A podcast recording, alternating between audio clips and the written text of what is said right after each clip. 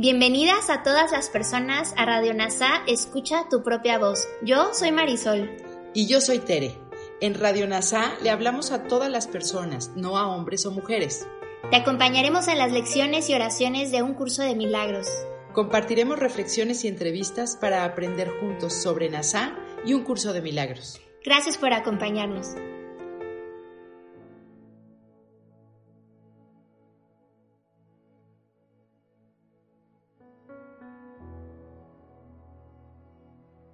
Bienvenidos. Lección 64 de un curso de milagros. Que no me olvide de mi función. La idea de hoy es simplemente otra manera de decir, no me dejes caer en la tentación. El propósito del mundo que ves es nublar tu función de perdonar y proveerte de una justificación por haberte olvidado de ella. Es asimismo la tentación de abandonar a Dios y a su Hijo adquiriendo una apariencia física. Esto es lo que los ojos del cuerpo ven. Nada de lo que los ojos del cuerpo parecen ver puede ser otra cosa que una forma de tentación, ya que ese fue el propósito del cuerpo en sí.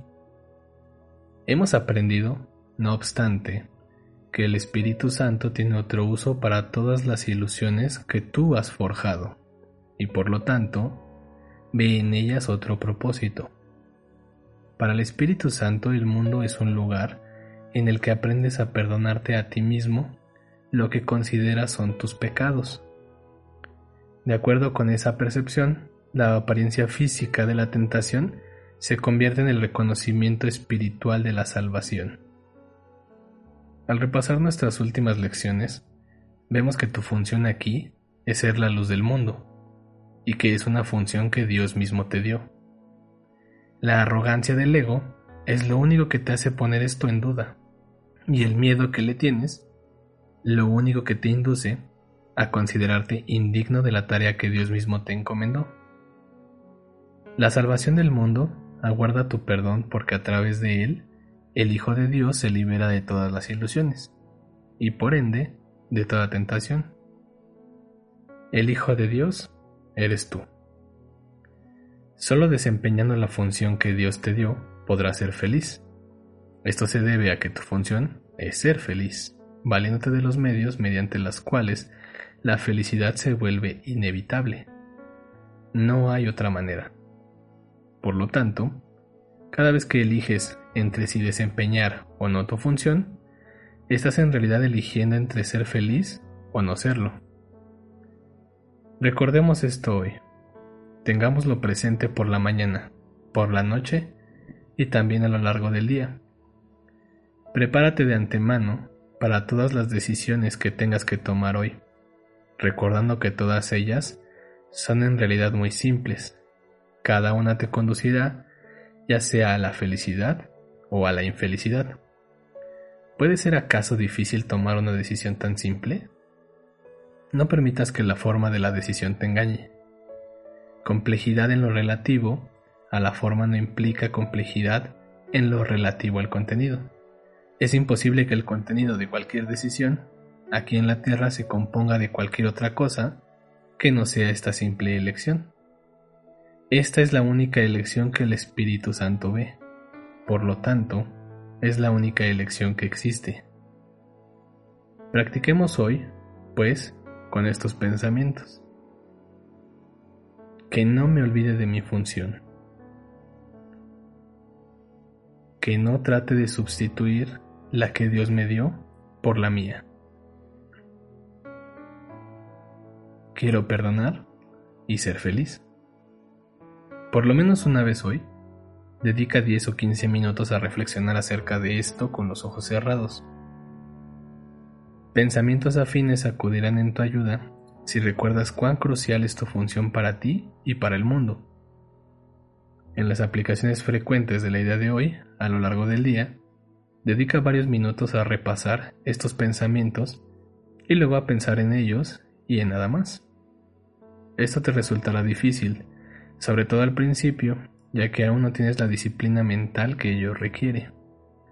Tal vez necesites repetir que no me olvide de mi función, con bastante frecuencia para que te ayude a concentrarte. Hoy se requieren dos variaciones de las sesiones de práctica más cortas. Haz los ejercicios con los ojos cerrados algunas veces, tratando de concentrarte en los pensamientos que estés usando. En otras mantén los ojos abiertos una vez que hayas repasado los pensamientos, y luego mira a tu alrededor lenta e imparcialmente, repitiendo para tus adentros. Este es el mundo que es mi función salvar. Ahora haremos una reflexión de la mano de Kenneth Wapnick. La lección 64 es todavía más específica con respecto a la conciencia de nuestra función. La idea de hoy es simplemente otra manera de decir, no me dejes caer en la tentación. En esta declaración explícita, Jesús nos vuelve a decir que el propósito del mundo es oscurecer nuestra función. El ego fabricó el mundo para asegurarse de que retengamos nuestra individualidad y nunca recordemos quiénes somos en verdad, al tiempo que no aceptaremos responsabilidad por la separación. Por eso fue fabricado el mundo de lo específico, para mantener la realidad de la separación, pero proyectar la responsabilidad sobre otros, al ver el pecado en ellos y no en nosotros mismos. La lección 161 aborda este punto de manera muy específica, como veremos mucho más adelante. Nuestra función de perdón es tomar conciencia de que nuestra individualidad es una ilusión que nos hemos inventado. La Trinidad impía de pecado, culpabilidad y miedo también es una ilusión que nosotros hemos fabricado en nuestras mentes, como defensa contra la posibilidad de no escoger nuestra individualidad. Y esto es lo que queremos deshacer. El propósito del mundo es proteger esa Trinidad impía, que a su vez protege nuestra existencia individual. Así el mundo fue fabricado como una gigantesca pantalla de humo que ocultaría de nosotros la corrección del Espíritu Santo.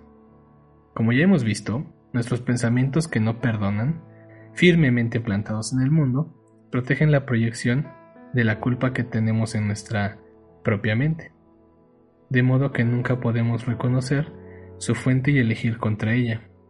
El ego está tentándonos continuamente para ver nuestra culpabilidad en el cuerpo de otro, en lugar de verla en nuestras mentes. Hacia el final del texto, Jesús define la tentación como el deseo de vernos a nosotros mismos como un cuerpo. Así pues, mantente alerta contra la tentación, recordando que no es más que un deseo demente e insensato de convertirte en algo que no eres. Y piensa también en esa cosa que querrías ser en cambio. Pues de lo que esa cosa se compone es de locura, dolor y muerte, de traición y de profunda desesperación, así como de sueños fallidos y de haber perdido toda esperanza, salvo la de morir para así poner fin al sueño de miedo. Eso es todo lo que es la tentación, nada más. Cuando nos vemos a nosotros mismos como cuerpos, es inevitable que veamos a otros también como cuerpos y que los ataquemos debido al origen del cuerpo, el pensamiento de separación en nuestras mentes, ahora juzgado en otro. Nosotros, como hijo uno, fabricamos el mundo, que seguidamente se fragmentó en billones de fragmentos. Nuestros mundos personales, por ende, se enraizan en nuestros cuerpos, tanto físicos como psicológicos. Además, el aparato sensorial, representado aquí por los ojos, informa al cerebro de que el mundo es real y por lo tanto la mente no lo es. De esta manera el cuerpo se asegura de que el sistema de pensamiento del ego permanezca intocado y sin ser curado. La tentación es hacernos creer que el sistema de pensamiento del ego es real. Esto no tiene nada que ver con las tentaciones, que se localizan en el cuerpo, tal como los sistemas religiosos tradicionales la han definido. Más bien, la tentación representa un pensamiento que dice, yo creo que el ego tiene razón y que el Espíritu Santo está equivocado. El Espíritu Santo no diría que el cuerpo es una ilusión, que el sistema de pensamiento subyacente es una ilusión y que la única verdad del sueño es el principio de expiación. Por lo tanto, el propósito del cuerpo no es otro que el de oscurecer la verdad, como Jesús declara en el texto. nada es tan cegador como la percepción de la forma. Nótese que Jesús dice que en la primera frase, nada de lo que los ojos del cuerpo parecen ver, esto es porque en verdad no ven, pues solo ven lo que la mente les dijo que hay ahí, el pecado en todos los demás. E incluso si lo vemos en nosotros mismos, estamos convencidos de que no fue culpa nuestra, porque nosotros no elegimos venir al mundo. Los ojos del cuerpo y ciertamente todos nuestros órganos sensoriales fueron hechos para percibir este mensaje. El pecado está en todo lo que nos rodea, pero no dentro. Este pensamiento es muy importante, como se evidencia por la frecuencia con que se menciona a lo largo de un curso de milagros. Nuestro estado natural es la felicidad, pero esto una vez más no tiene nada que ver con el cuerpo, ni con la satisfacción de sus necesidades físicas. En este contexto, la felicidad es idéntica a recordar quiénes somos en Cristo. Una vez que definimos la felicidad de esta manera, cuando quiera que estemos separados de nuestra identidad, seremos infelices. Entonces buscaremos inevitablemente la felicidad en las áreas especiales de nuestra vida, y en realidad nunca la encontraremos. La felicidad que recibamos será unas pocas miserables migajas que desaparecen casi en cuanto disfrutamos de ellas. No obstante, la felicidad que Jesús describe es duradera porque solo tiene que ver con el pensamiento de amor que trasciende completamente el espacio y el tiempo. Los estudiantes tienen que tener cuidado de no sobreestimar su avance en el programa de estudios, pues sentirán la tentación de creer que estas lecciones son para una mentalidad simple y están por debajo de su elevado estado espiritual. Es mucho mejor errar por el lado de subestimar el estatus espiritual de uno si es que se puede usar una frase tan horrible. Estas lecciones todavía tempranas ayudan a, inocular esa humildad, la compañera de viaje que asegura el logro de nuestro objetivo. Reconocer que no hay diferencia entre hacer el ejercicio con los ojos abiertos o cerrados refleja nuestro reconocimiento de que el mundo que es nuestra función salvar está en la mente. Gracias por unir tu mente a todas las mentes. Soy gratitud.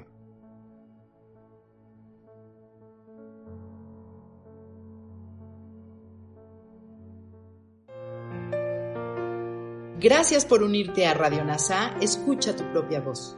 Te esperamos en la siguiente transmisión. Búscanos en Instagram y Facebook como arroba NASA Curarte Tú. También encuéntranos en Telegram y YouTube. Suscríbete a este espacio y escucha, tu, propia voz.